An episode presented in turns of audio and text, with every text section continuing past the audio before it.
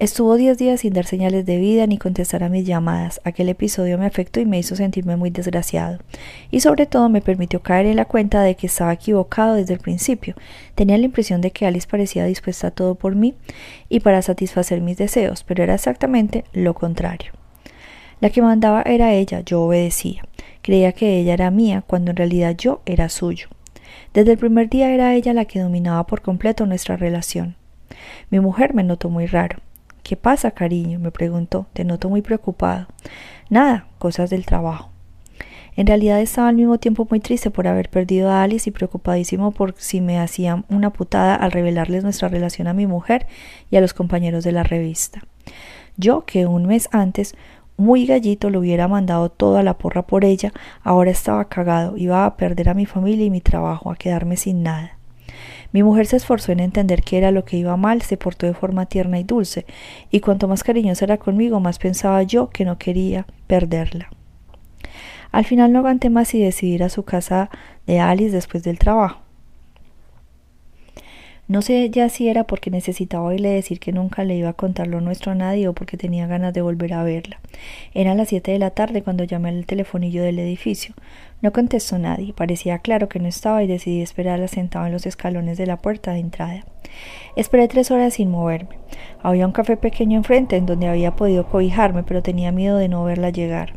Por fin apareció, vi su silueta por la acera. Llevaba pantalones de cuero y tacones, estaba despampanante. Después me fijé en que no iba sola, la acompañaba Stephanie Myler. Habían salido las dos juntas. Al verlas acercarse me puse de pie. Stephanie me saludó muy amable, pero sin detenerse, y se metió en el edificio para dejarnos a solas a Alice y a mí. ¿Qué quieres? me preguntó Alice con tono distante. Pedirte perdón. ¿Y así es como me pides perdón? No sé qué me entró, pero me arrodillé delante de ella en plena acera. Me dijo entonces con esa voz amorosa con la que yo me derretía. Ay, Steve, eres una monada. Me hizo ponerme de pie y me dio un lánguido beso. Luego me llevó a su casa, me metió en su dormitorio y me ordenó que le hiciera el amor. En plena penetración me dijo, arañándome los hombros con las uñas. Sabes que te quiero, Steve, pero tienes que hacer méritos para que te perdone. Quedamos mañana en el plaza a las cinco y ven con un regalo bonito. Ya sabes qué cosas me gustan, no seas tacaño. Se lo prometí al día siguiente a las cinco en el plaza. Tomando champán, gran reserva, le regalé una pulsera de brillantes pagada con el dinero procedente de la cuenta que habíamos abierto mi mujer y yo para nuestros hijos. Sabía que mi mujer no la comprobaba nunca y me daría tiempo a reponer esa cantidad antes de que notase algo. Está bien, Steve, me dijo Alice con tono condescendiente poniéndose la pulsera en la muñeca. Por fin has entendido cómo tienes que tratarme. Apuró la copa de champán de un trago y se puso de pie. ¿A dónde vas? le pregunté. He quedado con unos amigos. Nos vemos mañana en la oficina. Pero yo creía que pasábamos la noche juntos. Me oí quejarme. He reservado una habitación. Bueno, pues aprovechala para descansar bien, Steve. Se fue y yo me pasé la velada en la habitación que ya no podía anular, atiborrándome de hamburguesas y viendo la televisión. Desde el principio Alice había marcado la pauta. Yo sencillamente no quise enterarme, y fue para mí el principio de un largo descenso a los infiernos.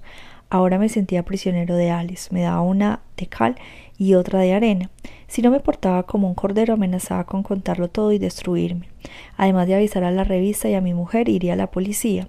Diría que había mantenido relaciones sexuales a la fuerza por imposición de un jefe retorcido y tiránico. A veces durante unos días era una dulzura exquisita que me desarmaba por completo y me impedía odiarla de verdad. Sobre todo me recompensaba, aunque ahora de forma muy ocasional, con sesiones de sexo extraordinarias que yo esperaba ansiosamente y que habían forjado en mí un terrible lazo de dependencia. Fue finalmente durante el mes de septiembre de 2013 cuando caí en la cuenta de que los motivos de Alice no solo eran económicos. Cierto es que yo me arruinaba comprándole regalos y ya tenía cuatro tarjetas de crédito tras haberme gastado más de la cuarta parte de la cuenta de ahorros familiar pero habría podido seducir a hombres ricos y sacarle cien veces más que a mí. Lo que le interesaba de verdad era su carrera de escritora y pensaba que yo podría ayudarla. La idea de convertirse en la siguiente escritora de moda en Nueva York la tenía obsesionada. Estaba decidida a quitar de en medio a cualquiera que pudiera hacerle la competencia. Me acuerdo en particular del sábado 14 de septiembre de 2013 por la mañana. Yo había salido de compras con mi mujer y mis hijos cuando me llamó por teléfono.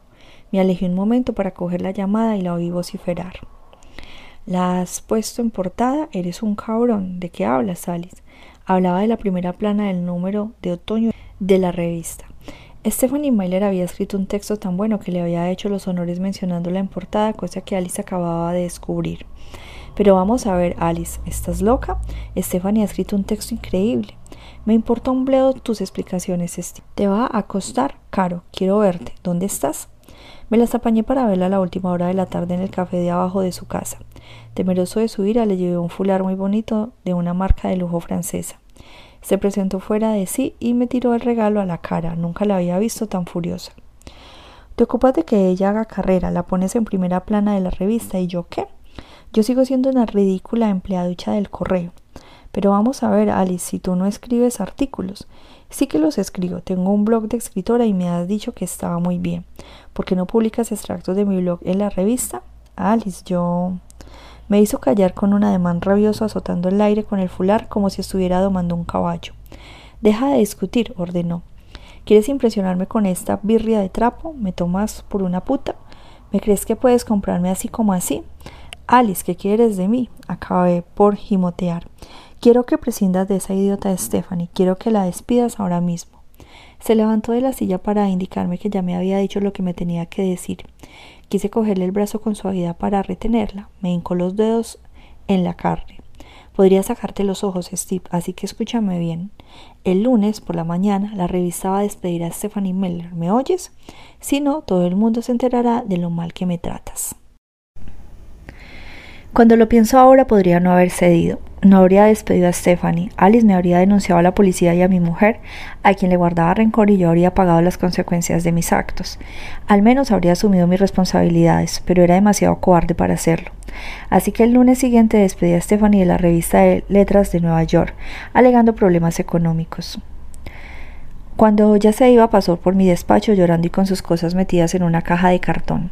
No entiendo por qué me haces esto, Steven, con todo lo que he trabajado para usted.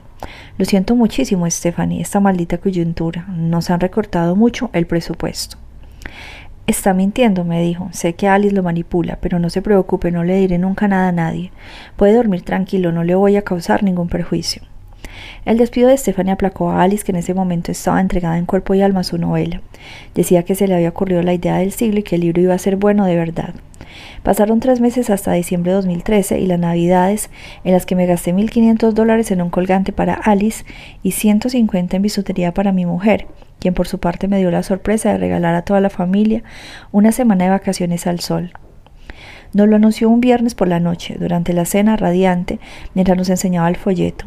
Miramos tanto los gastos que nunca nos damos un capricho. Llevo desde Pascua ahorrando de mi sueldo para que podamos pasar juntos el año nuevo en el Caribe. Lo que llamaba el Caribe era Jamaica, en uno de esos hoteles con todo incluido, para que la gente de clase más que media mediocre pueda dárselas de marqueses con una enorme piscina de agua insalubre y un buffet libre infumable. Pero en el calor húmedo de la costa jamaicana, resguardado del sol ardiente, bajo unas palmeras tomando a sorbitos cócteles hechos con licores de tercera categoría, lejos de Alice y de cualquier otra preocupación, me sentí a gusto. Sereno por primera vez desde hacía mucho tiempo. Me di cuenta de que quería irme de Nueva York, comenzar de nuevo mi vida en otro sitio a partir de cero y no volver a cometer esos errores que me habían descarriado. Acabé por contárselo a mi mujer y preguntarle ¿No te gustaría irte de Nueva York? ¿Cómo? Porque ibas a querer irte de Nueva York, se está bien, ¿no? Sí, pero ya sabes a lo que me refiero. Pues no, precisamente no sé a qué te refieres. Podríamos vivir en una ciudad más pequeña, no pasarnos la vida en los transportes públicos sin coincidir nunca los dos en casa. ¿Qué nueva locura es esa, Steven? No es una locura, es una idea que comentó contigo, nada más. Mi mujer, como todos los neoyorquinos de pura cepa, no se veía viviendo en ningún otro sitio y mi idea de huida y de una vida nueva no tardó en quedar olvidada. Transcurrieron seis meses. En el mes de junio de 2014, en la cuenta de ahorros de mis hijos no quedaba nada. Intercepté una llamada del banco para avisarnos de que no podíamos conservar una cuenta vacía e hice una transferencia para quitarme de encima esa preocupación. No me quedaba más remedio que dar una forma de meter más dinero para reflotarla y de paso dejar de cavar mi propia tumba económica. Debía zanjar todo aquello. No dormía y cuando por fin me vencía el sueño tenía unas pesadillas insufribles. Aquella historia me estaba corroyendo por dentro. Alice acababa de terminar su novela, me pidió que la leyera y que fuera totalmente sincero, como en la cama, me dijo. Sé duro, pero justo. Me costó leer el libro y acabé por saltarme pasajes enteros porque le corría prisa saber mi opinión, que por desgracia estaba clarísima. Era un texto tan malo que daba pena. Pero no podía decírselo. Y en un sofisticado restaurante del Zoo brindamos con champán por el gran éxito que se avecinaba. Estoy tan contenta de que te haya gustado, Steve, dijo muy alegre. ¿No lo dices para hacerme feliz? ¿A que no? No, de verdad que me ha encantado. ¿Cómo puedes dudarlo? Porque se la he ofrecido a tres agentes literarios que se han negado a representarme. Bah, no te desanimes. Si supieras cuántos libros hay que al principio rechazaron varios agentes y editores. Pues por eso mismo quiero que me ayudes a darla a conocer y que le pidas a Meta Ostrovsky que la lea. ¿Ostrovsky, el crítico? Pregunté inquieto. Sí, claro, podría escribir algo en el próximo número de la revista. Todo el mundo hace caso de su opinión. Puede convertir este libro en un éxito incluso antes de que se publique, si escribe sobre él un artículo elogioso. Los agentes y los editores vendrán a suplicarme que acepte su oferta.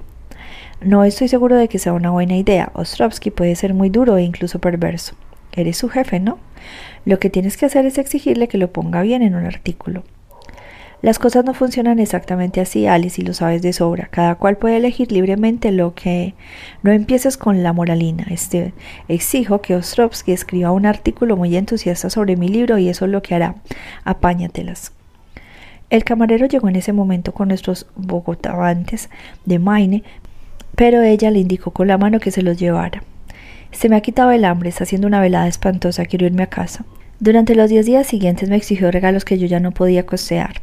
Cuando no lo obedecía me hacía pasar por mil penalidades. Al final la apacigué asegurándole que Ostrovsky leería su libro y que escribiría una crítica elogiosa.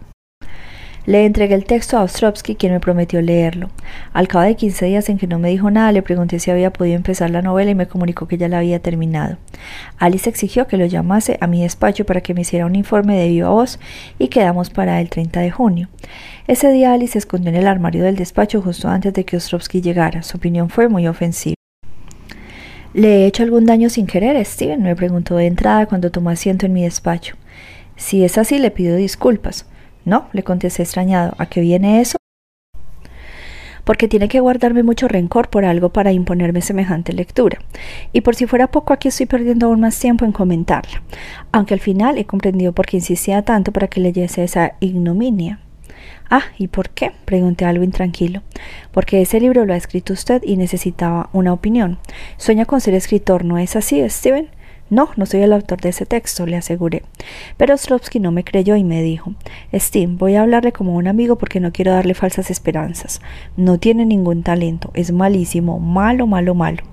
Diré incluso que ese libro es la definición perfecta de lo malo. Hasta un mono lo haría mejor. Hágale un favor a la humanidad. ¿Quiere? No siga por ese camino. Pruebe pintar o quizá o tocar el oboe. Se fue. En cuanto cruzó la puerta de mi despacho, Alice salió de un salto del armario. Alice, le dije para calmarla, no pensaba lo que decía. Quiero que lo eches. ¿Echarlo? Pero no puedo echar a Ostrovsky. Los lectores lo adoran. Que lo eches, Steve. Que no, Alice, no puedo hacer eso. ¿Te das cuenta? ¿Echar a Ostrovsky? Me apuntó con un dedo amenazador. Te prometo que tu vida va a ser un infierno, Steve, ruina y cárcel. Porque no me obedeces, me obligas a castigarte luego. No podía despedir a Ostrovsky, pero Alice me forzó a llamarlo delante de ella por el intercomunicador. Me causó un gran alivio que no contestase. Decidí dejar el asunto como estaba con la esperanza de que la ira de Alice amainase, pero dos días después, el 2 de julio, entró en mi despacho hecha una furia. ¿No has despedido a Ostrovsky? ¿Te has vuelto loco? ¿Te atreves a desafiarme? Intenté llamarlo delante de ti y no me contestó. Inténtalo otra vez, está en su despacho, me he cruzado con él hace un rato. Lo llamé por la línea directa, pero no cogió el teléfono. La llamada se desvió a una secretaria que me informó que un periódico francés le estaba haciendo una entrevista telefónica. Alice, roja de ira, me echó de la silla con un ademán rabioso y se sentó ante mi ordenador. Alice, dije intranquilo al ver que abría mi cuenta de correo, ¿qué haces? Hago lo que tendrías que haber hecho tú si tuviera huevos. Pinchó en redactar y escribió. Meta, como no se digna coger el teléfono, le escribo para decirle que queda usted despedido de la revista con efecto inmediato. Steven Berdor. Pulsó enviar y salió de mi despacho con expresión satisfecha. En ese momento pensé que aquello no podía seguir así, estaba perdiendo el control de la revista y de mi vida. Entre las tarjetas de crédito y la sangría total de la cuenta de ahorros familiar estaba lleno de deudas. Jesse Rosenberg, sábado 12 de julio de 2014, 14 días antes de la inauguración. Habíamos decidido tomarnos un fin de semana libre, necesitábamos un respiro y ganar perspectiva. Derek y yo teníamos que mantener la calma. Si dábamos un mal paso con Kirk Harvey, la cosa podía ponerse fea. Por segunda semana consecutiva me pasé el sábado en la cocina practicando con las hamburguesas y la salsa. Derek, por su parte, disfrutaba de su familia. En cuanto a Ana, no conseguía quitarse nuestro caso de la cabeza. Creo que lo que más quebraderos de cabeza le daba era lo que Buzz Leonard había revelado sobre Charlotte Brown, donde se había metido la noche del estreno de 1994. ¿Y por qué? ¿Qué ocultaba? Alan y Charlotte Brown habían sido los dos muy amables con Ana cuando se fue a vivir a Orfea. Había perdido ya la cuenta de todas las veces que la había invitado a cenar, que le habían propuesto ir a pasear o a navegar. Había quedado con Charlotte a cenar regularmente, la mayoría de las veces en el café Atena, donde se quedaban horas charlando. Ana la había puesto al tanto de sus malos tragos con el jefe Gulliver y Charlotte le había contado cómo se había mudado a Orfea. Por entonces tenía recién acabada la carrera. Había encontrado trabajo con un veterinario gruñón que solo le encomendaba tareas de secretaria y le tocaba el culo con sonrisa bobalicona. Ana no se imaginaba a Charlotte colocándose en una casa y asesinando a una familia entera. La víspera tras visionar el video habíamos vuelto a llamar a Buzz Lanner para hacerle dos preguntas importantes. ¿Disponía de un coche los miembros de la compañía? ¿Y quién tenía una copia de la grabación en video de la obra? En el asunto del coche fue categórico. Toda la compañía había llegado junta en autobús. Nadie tenía coche.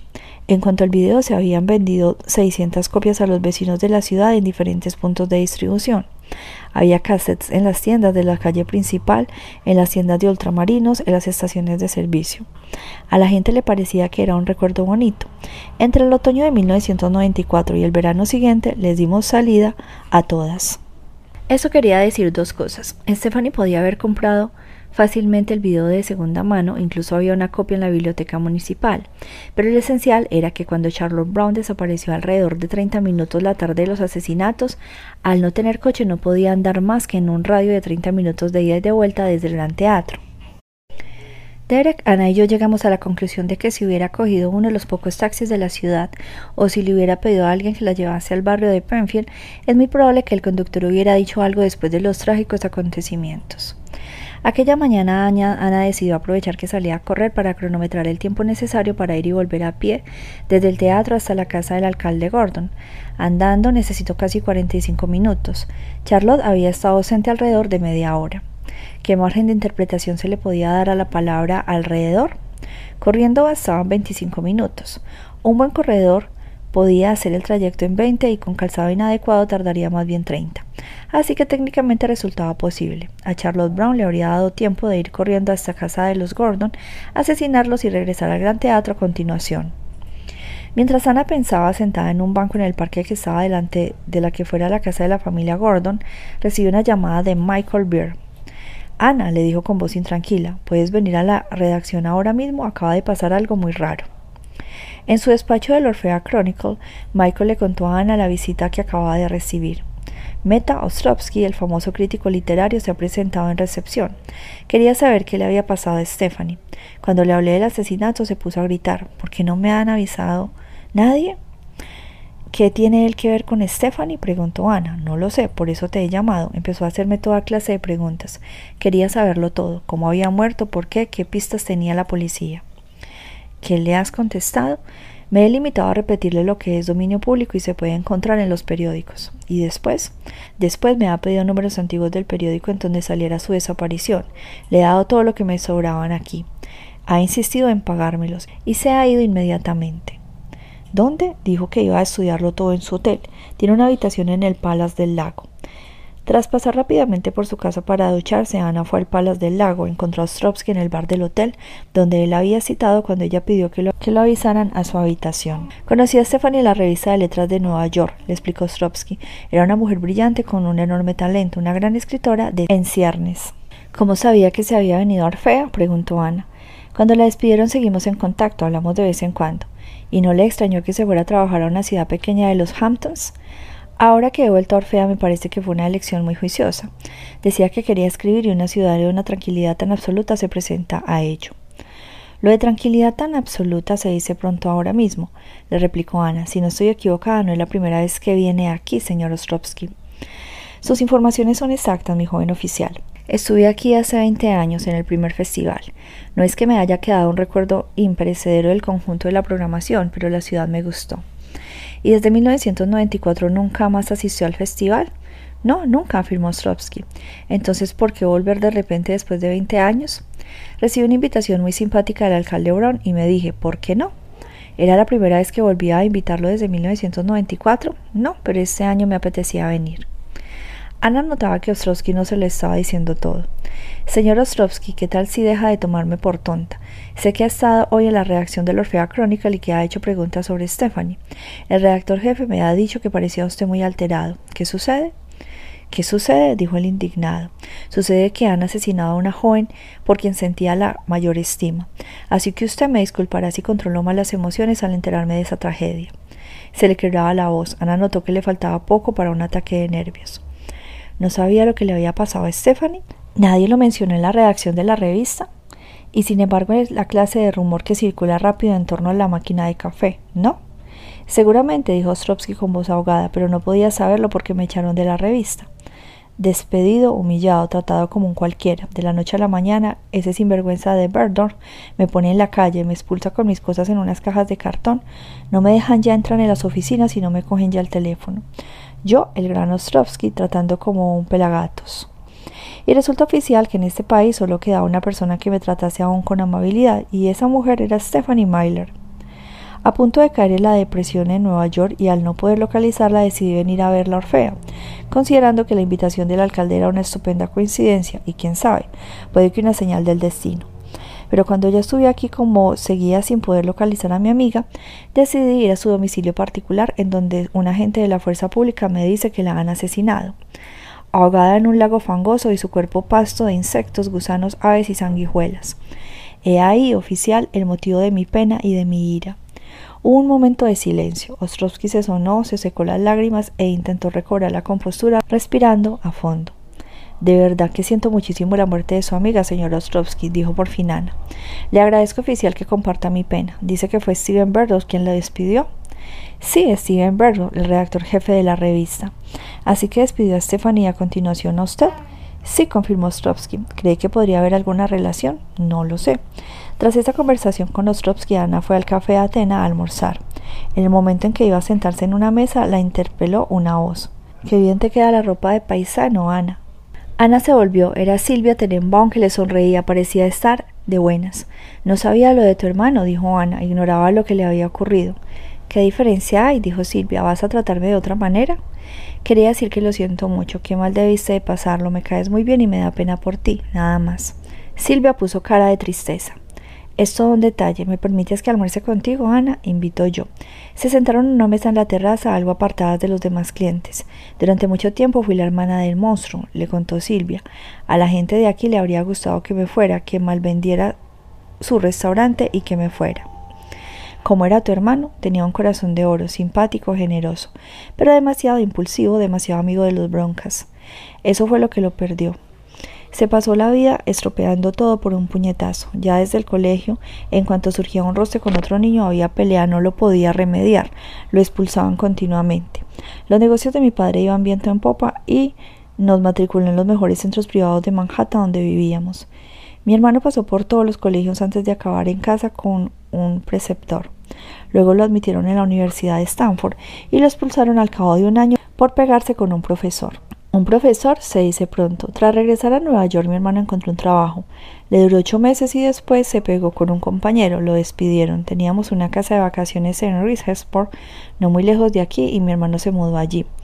Se colocó de gerente en un restaurante. Le gustó muchísimo el restaurante, iba muy bien, pero se juntó con quien no debía. Después del trabajo andaba rodando por un bar de mala fama. Lo detuvieron por embriaguez y por llevar un poco de marihuana. Y luego una pelea muy violenta en un aparcamiento. Condenaron a Ted a seis meses de cárcel. Cuando salió tenía ganas de volver a los Hamptons, pero no a Ridgesport. Quería hacer borrón y cuenta nueva con su pasado.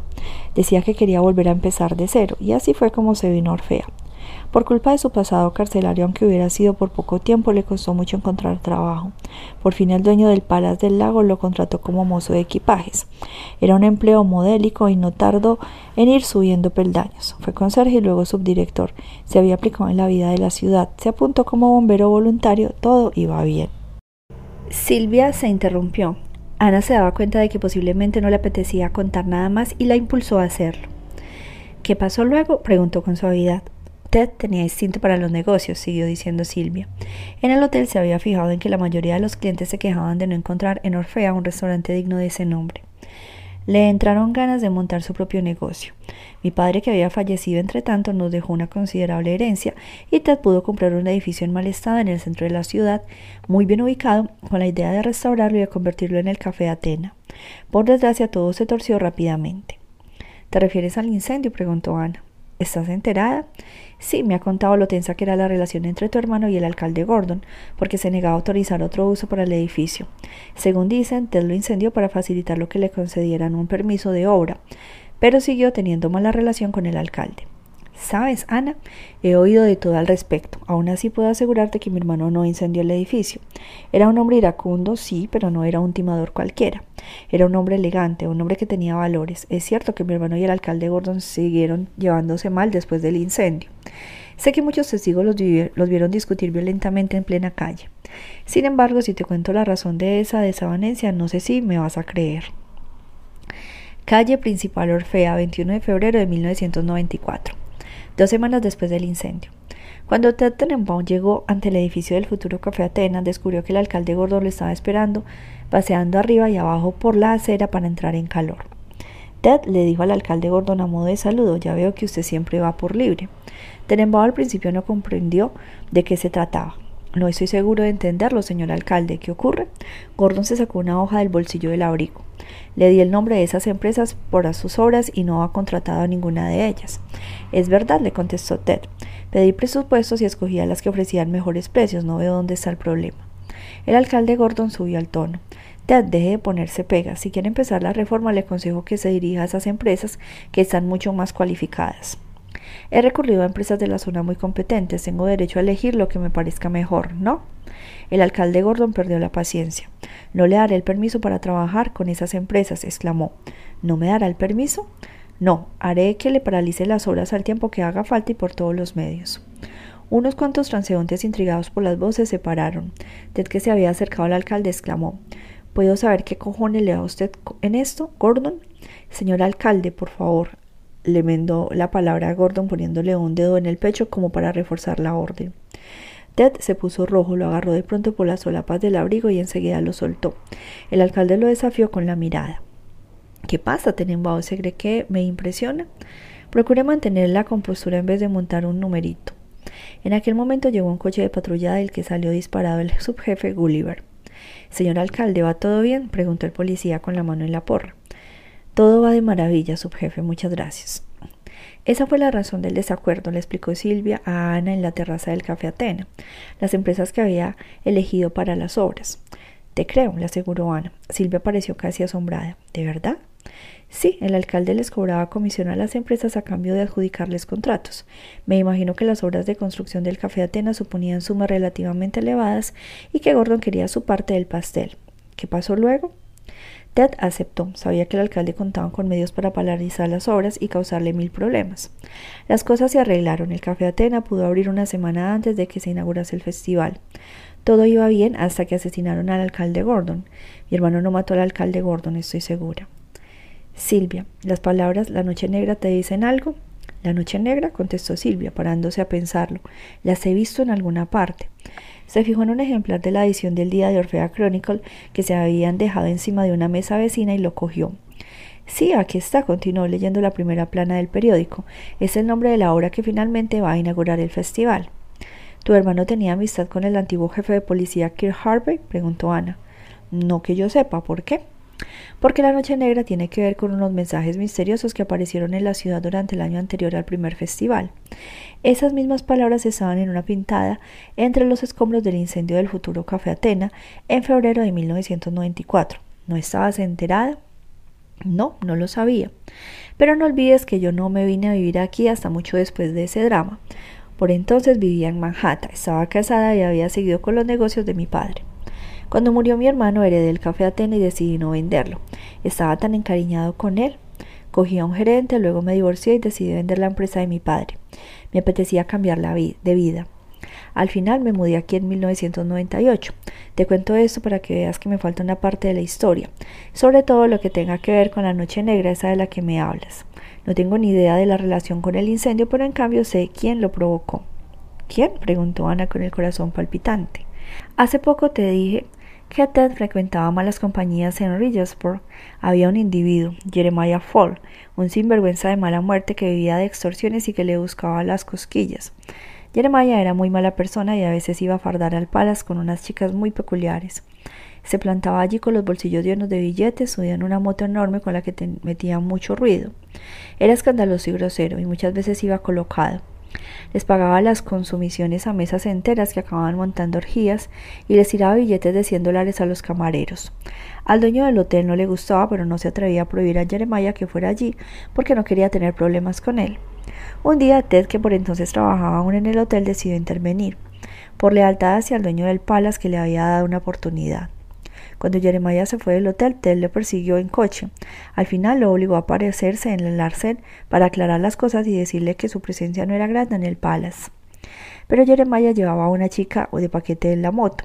Para impresionarla intentó pegar a Ted y éste le partió la cara de mala manera. Jeremiah se quedó humilladísimo. Poco tiempo después fue a casa de Ted con dos tiarrones que le dieron una paliza. Y más adelante, cuando Jeremiah se enteró de que Ted se embarcaba en el proyecto del Café Atena, fue a exigirle que fueran socios. Quería una comisión por dejar que las empresas trabajasen sin incidentes y luego un porcentaje sobre la recaudación cuando el restaurante estuviera abierto. Se había dado cuenta de que allí había potencial. ¿Y qué hizo Ted? preguntó Ana. Al principio se negó a pagar y una noche de febrero el edificio del Café Atena ardió. ¿Una jugarreta del tal Jeremiah Fall? Sí, la noche del incendio Ted se presentó en mi casa a las 3 de la mañana. Así fue como me enteré de todo lo que estaba pasando. Noche 11 del 11 al 12 de febrero de 1994. Piso de Silvia Tenenbaum en Manhattan. El teléfono despertó a Silvia. El despertador marcaba las 3 menos cuarto. Era el portero del edificio. Su hermano estaba allí. Era urgente. Lo hizo subir y cuando se abrieron las puertas del ascensor se encontró con Ted palidísimo y que apenas se tenía de pie. Lo acomodó en el salón y le preparó un té. El café Atenas se ha quemado, le dijo Ted. Estaba todo dentro, los planos de las obras, mis carpetas de documentos, meses de trabajo que se han convertido en humo. ¿Los arquitectos tienen copia? preguntó Silvia, deseosa de calmar a su hermano. No, no lo entiendes, es muy grave. Ted se sacó del bolsillo una hoja de papel arrugada, una carta anónima. La había encontrado sujeta a limpia brisas de su coche cuando le avisaron del terrible incendio y salió corriendo de casa. La próxima vez la que se quema es tu casa. ¿Quieres decir que ha sido un incendio provocado? preguntó Silvia espantada. Ted asintió. ¿Quién ha hecho eso? exclamó Silvia. Jeremiah Fall. ¿Quién? Su hermano se lo contó todo. Como le había prohibido a Jeremiah Fall que volviera por el palace, la pelea y las consecuencias de aquello tenía ahora. Jeremiah quiere dinero, explicó Ted, quiere mucho dinero. Hay que ir a la policía, fue el ruego de Silvia. Eso es imposible de momento. Conociéndolo habrá pagado a alguien para que lo haga.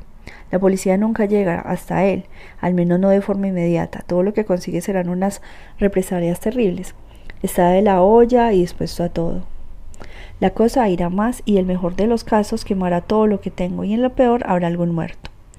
¿Y crees que si le pagas te estará, se estará quieto? Preguntó Silvia muy pálida. Estoy seguro, dijo Ted, le encanta la pasta. Entonces paga por ahora, le suplicó su hermana. Tenemos dinero de sobra, paga hasta que se calme la situación y podamos avisar a la policía sin que nos tenga el pie puesto en la yugular. Creo que tienes razón, asintió Ted. Así que mi hermano decidió pagar, temporalmente por lo menos, para que se calmasen las cosas. Le contó Silvia a Ana. Le contó Silvia a Ana. Estaba tan entusiasmado con su restaurante. Era su orgullo, su logro personal. Contrató las empresas que decía el alcalde Gordon y fue pagando con regularidad a Jeremiah Fall grandes cantidades de dinero para que no se saboteasen las obras y así el Café Atena pudo abrir a tiempo. Ana se quedó perpleja, así que no era el alcalde Gordon a quien había dado dinero Ted Tenenbaum entre febrero y julio de 1994, sino a Jeremiah Fall. ¿Le contaste todo eso a la policía en su momento? preguntó entonces Ana. No, dijo Silvia con un suspiro. ¿Por qué? Mi hermano empezó a ser sospechoso de aquellos asesinatos. Luego un día desapareció antes de matarse por fin en una persecución de la policía. No me apetecía cargarle más cosas, pero lo seguro es que si no lo hubieran matado habría podido hacérsele todas las preguntas que me agobiaban. Mientras Ana y Silvia Tenenbaum estaban sentadas en la terraza del Café Atena, Ali llevaba rastras a Steven Bergdorf de tienda en tienda. Haberte traído tus cosas en vez de hacer el idiota. Ahora tienes que volver a comprar de todo, le repetía Macho con una mente cada vez que protestaba. Cuando iban a entrar en una tienda de lencería, Steven se detuvo en seco en la acera. Tú tienes todo lo que necesitas, objetó. Nada de entrar ahí. Un regalo para ti, un regalo para mí, exigió Alice empujándolo para que entrase. No se cruzaron por poco con Kir Harvey, que pasó delante de la tienda y se detuvo ante una pared de ladrillo. Sacó de una bolsa un bote de cola y una brocha y pegó uno de los carteles que acababa de recoger de la imprenta. Caxton, con vista a la representación de la celebrísima La Noche Negra. Genial e inmenso director escénico muy conocido. Busca actores con y sin experiencia. Éxito mundial asegurado, fama garantizada en el mundo entero. Paga desorbitada. Audiciones el lunes 14 a las 10 horas en el Gran Teatro de Orfea. Atención, no habrá sitio para todos. Se aceptan regalos y ofrendas e incluso se recomiendan. A unos cientos de metros de allí, Jerry y Dakota Eden, que paseaban ociosos por la calle principal, se toparon con uno de esos carteles. Una audición para una obra de teatro, le dijo Jerry al leerlo a su hija. ¿Y si no lanzamos? Cuando eras más pequeña quería ser actriz. No en una obra para Mindundis, desde luego, replicó Dakota. Vamos a probar suerte y ya veremos, contestó Jerry, esforzándose por aparentar entusiasmo. Pone que las audiciones son el lunes, se lamentó Dakota. ¿Hasta cuándo vamos a quedarnos en este agujero? No lo sé, Dakota, dijo Jerry irritado. Lo que sea necesario. Acabamos de llegar, no empieces. ¿Tienes otros planes? ¿Ir a la universidad quizá? Ah, no, se me olvidaba, no estás matriculada en ninguna parte. Dakota, enfurruñada, siguió andando delante de su padre. Llegaron ante la librería de Cody. Dakota entró y miró los estantes fascinada. Encima de una mesa había un diccionario. Lo cogió y lo ojeó. Una palabra trajo la siguiente y fue mirando definiciones. Notó que tenía a su padre detrás. Hacía tanto que no veía un diccionario, le dijo. Sin soltar el diccionario fue a curiosear entre las novelas. Cody se le acercó. ¿Buscas algo en particular? le preguntó. Una buena novela, le contestó Dakota. Hace mucho que no leo nada. Él se fijó en el diccionario que tenía debajo del brazo. Eso no es una novela, dijo sonriendo. Es mucho mejor, me lo voy a llevar. Ya no me acuerdo de la última vez que usé un diccionario de papel. Por lo general solo escribo en el ordenador y el procesador de texto me corrige las faltas. Hay que ver, menudo siglo, suspiró Cody. Ella asintió y siguió diciendo. Cuando era pequeña participaba en concursos de deletrear palabras. Me llevaba a mi padre. Nos pasábamos la vida deletreando y volvíamos loca a mi madre. Una época en que podía pasarme horas leyendo el diccionario y memorizando la ortografía de las palabras más complicadas. Venga, escoja una al azar. Le alargó el diccionario a Cody, que lo cogió y lo abrió al azar. Miró la página de arriba abajo y dijo Holosistólico. Qué fácil. H-O-L-O-S-I-S-T-O acentuada L-I-C-O. El sonrió travieso. ¿Leías de verdad el diccionario? Uf, todo el día. Cerró y de pronto brotó de ella una luz. ¿De dónde vienes? le preguntó Cody. De Nueva York, me llamo Dakota. Yo, Cody. Me encanta su librería, Cody. Me habría gustado ser escritora. Volvió a parecer disgustada de pronto. Habría, repitió Cody. ¿Y quién te lo impide? No debes de tener ni veinte años. Yo no consigo escribir. Ya no. ¿Qué quieres decir? Ya no consigo escribir. Ya no. ¿Qué quieres decir? Ya no desde que hice una cosa muy grave. ¿Qué hiciste? Es demasiado grave para hablar de ello. Podrías escribir acerca de eso, sugirió Cody. Ya lo sé, es lo que me dice mi psiquiatra, pero no me sale, no me sale nada.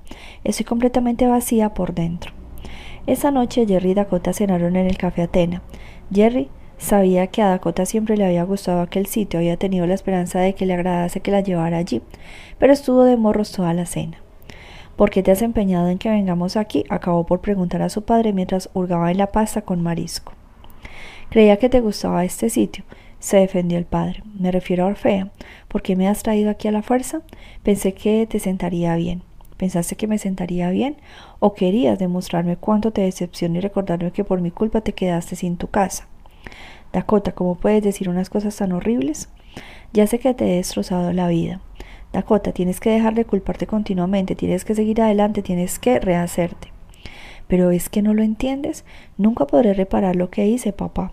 Odio esta ciudad, lo odio todo, odio la vida. No pudo contener las lágrimas y buscó refugio en los aseos para que no la vieran llorar. Cuando salió por fin al cabo de veinte minutos largos, le dijo a su padre que quería regresar al Palace. Jerry no se había fijado en que había un minibar en los dos dormitorios que componían la suite. Dakota, sin hacer ruido, abrió la puerta del mueble, cogió un vaso y sacó de la neverita un botellín de vodka. Se sirvió y tomó unos cuantos tragos. Luego, revolviendo en el cajón de la ropa interior, cogió una ampolla de ketamina. Leila decía que era un formato práctico y más discreto que el polvo. Dakota partió la punta del tubo y vació el contenido en el vaso. Lo mezcló todo con el dedo y se lo bebió de un trago. Pasados unos minutos notó que se iba serenando. Se sentía más liviana, más feliz. Se echó en la cama y miró al techo, cuya pintura blanca pareció resquebrajarse para permitir que asomara un refresco precioso. Reconoció la casa de Orfea y sintió deseos de pasearse por su interior. Orfea, diez años antes, julio de 2004. Un alegre alboroto reinaba en la mesa del desayuno en la suntuosa casa de verano de la familia Den que se erguía de cara al océano en Ocean Road. Masajista, dijo Jerry con expresión traviesa.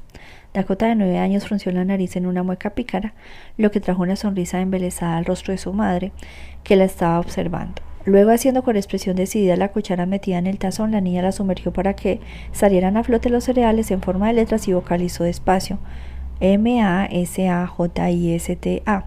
Según iba diciendo las letras, dejaba en un plato lo que tenía al lado del cereal correspondiente. Miró el resultado final satisfecha. Bravo, cariño, exclamó su padre impresionado. Su madre aplaudió entre risas. Pero, ¿cómo lo haces? le preguntó. Ni idea, mamá. Veo como una foto de la palabra en la cabeza y en principio está bien. Vamos a probar otra vez. Alelí. Dakota revolvió los ojos haciendo reír a sus padres. Luego deletreó y solo le faltó la H. Casi la felicitó su padre.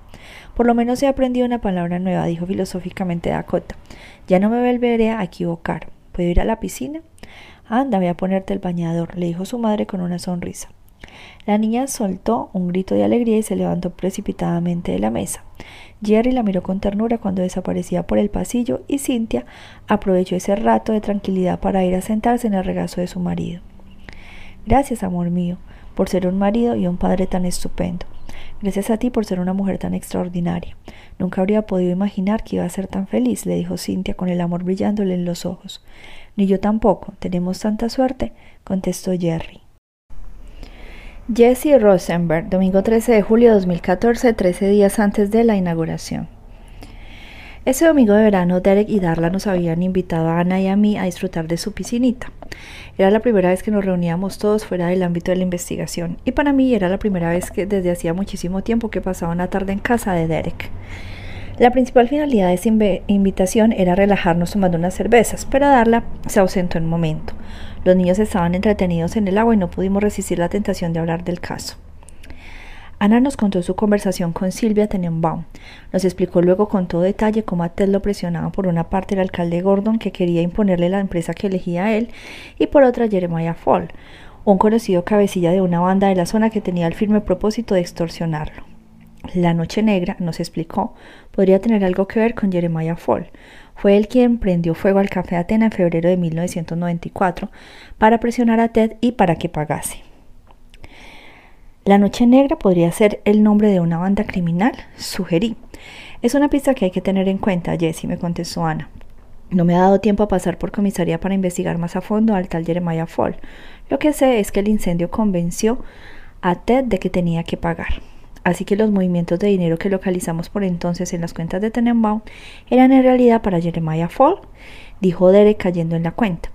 Sí, asintió Ana. Tenenbaum quería asegurarse de que Jeremiah iba a dejarlo hacer las obras en paz y en que el Café Atena podría abrir a tiempo para el festival. Y como ahora sabemos que a quienes pedía sobornos Gordon era a los constructoras, ya podemos entender por qué recibió dinero en las mismas fechas. Seguramente exigió a las empresas escogidas para construir el Café Atena que le pagasen una comisión asegurándoles que si habían conseguido esas obras era gracias a él.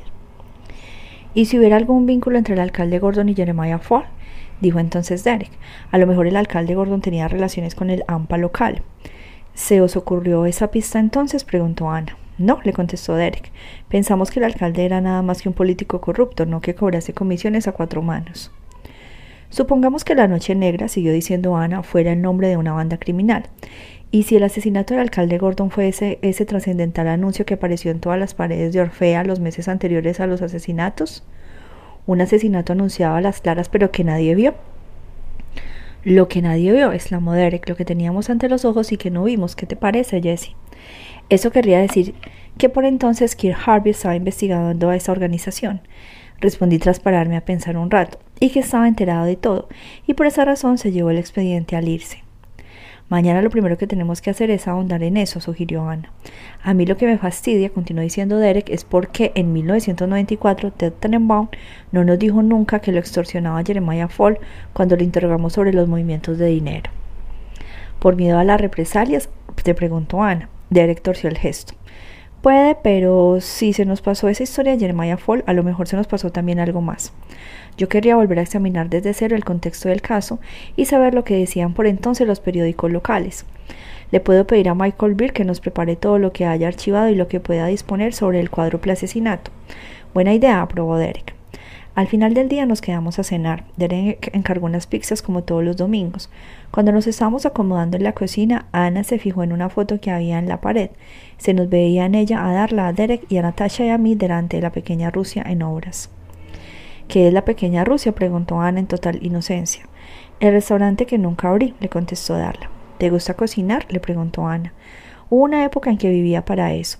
¿Y quién es la chica que está contigo, Jessie? preguntó Ana señalando a Natasha.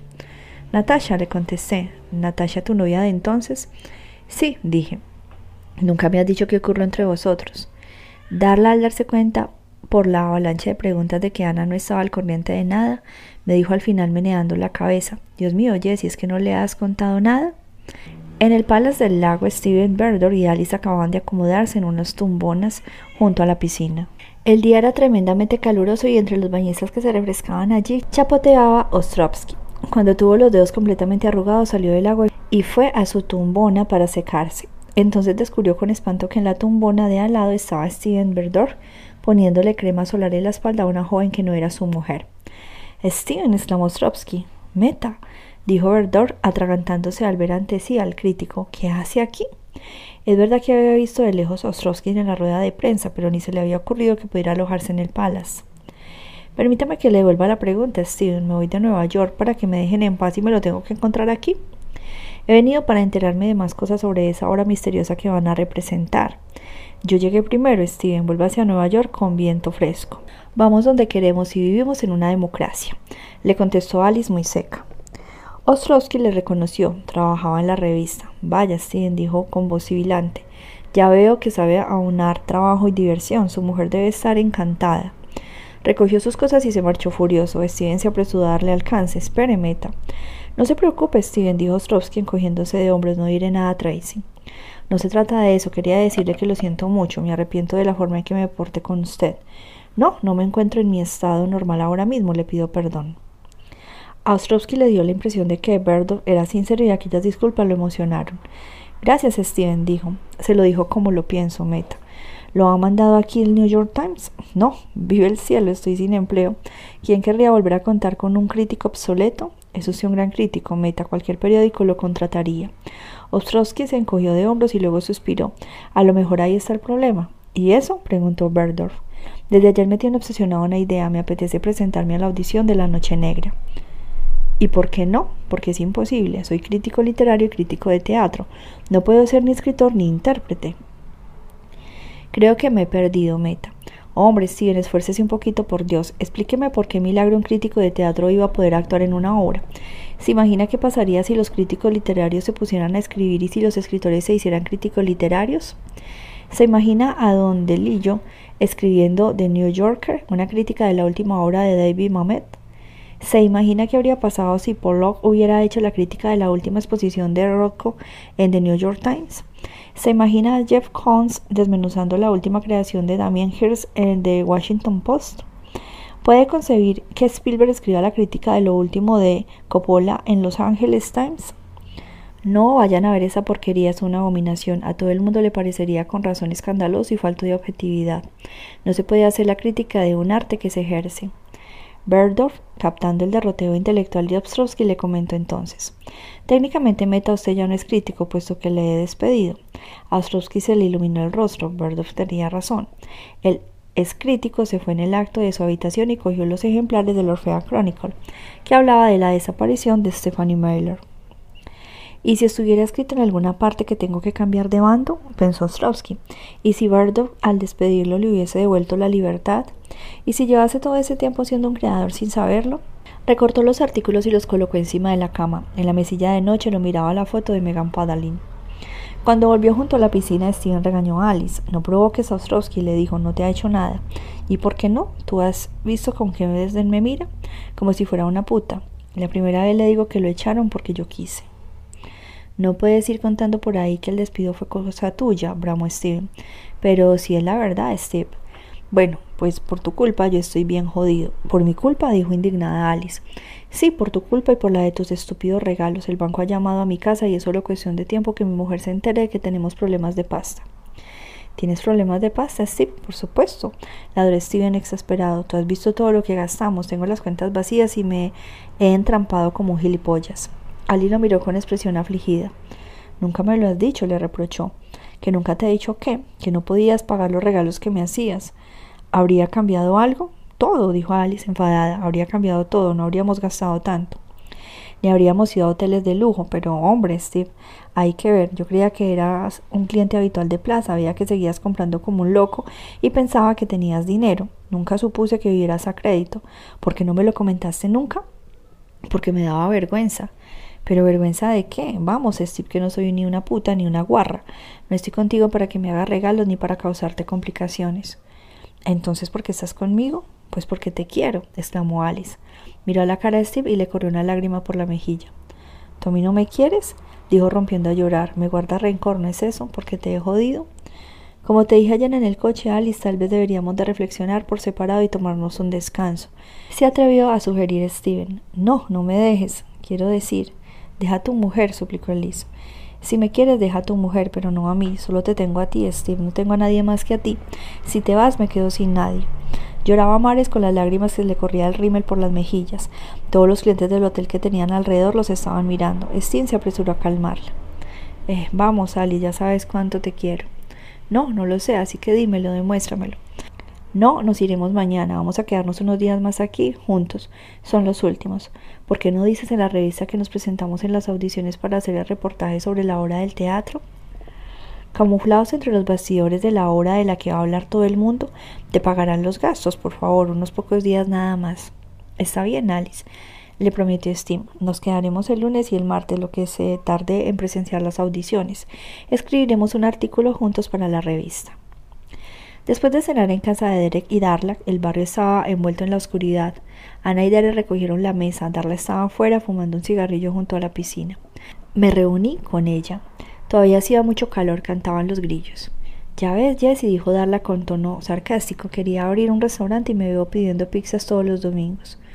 Noté su desasosiego e intenté consolarla. La pizza es una tradición. No, Jessie, y tú lo sabes, estoy cansada, cansada de esta vida, cansada de mi trabajo que es odioso. Cada vez que paso delante de un restaurante, sabe lo que pienso, podría haber sido el mío. Y en vez de eso me deslomo bregando como auxiliar sanitaria. Derek aborrece lo que hace, lleva 20 años odiando su trabajo y desde hace una semana, desde que cabalga de nuevo contigo, desde que ha vuelto a la calle, está como unas Pascuas. Su sitio está en la calle, Darla. Derek es un policía fantástico. Ya no puede ser policía, Jesse, no puede desde lo que ocurrió pues que dimita, que haga otra cosa, tiene derecho a cobrar su pensión, la casa no está pagada, pues venderla. De todas formas, de aquí a dos años vuestros hijos se habrán ido a la universidad, buscados un rincón tranquilo, lejos de, lejos de esta jungla urbana. ¿Y qué haremos? preguntó Darla con tono desesperado. Vivir, le contesté. Se quedó con la mirada perdida, yo solo le veía la cara a la luz de la piscina. Ven, le dije por fin, te quiero enseñar una cosa. ¿Qué? El proyecto que tengo entre manos. ¿Qué proyecto? Ese por el que voy a dejar la policía y del que no quería decirte nada. Todavía no estaba preparado. Ven. Dejamos a Derek y a Ana, cogimos el coche. Fuimos en dirección a Queens y luego a Rego Park. Cuando aparqué en la callejuela, Darla lo entendió, bajó del coche y miró la tiendecita. ¿La has alquilado? me preguntó. Sí, aquí había una mercería que no iba muy bien. El traspaso me ha salido barato, estoy empezando a reformarla. Darla miró al rótulo que tenía una sábana por encima. No me digas que. Sí, le contesté. Espera aquí un momento. Entré para encender el rótulo y coger una escalera, luego salí, me encaramé para llegar a la sábana y la quité. Las letras brillaron en la oscuridad, la pequeña Rusia. Darla no decía nada, me sentí incómodo. Mira, todavía tengo el libro rojo con todas vuestras recetas, le dije, enseñándole la valiosa recopilación que había sacado al mismo tiempo que la escalera. Darla seguía callada, dije, para que reaccionase. Es verdad, soy un desastre cocinando, haré hamburguesas.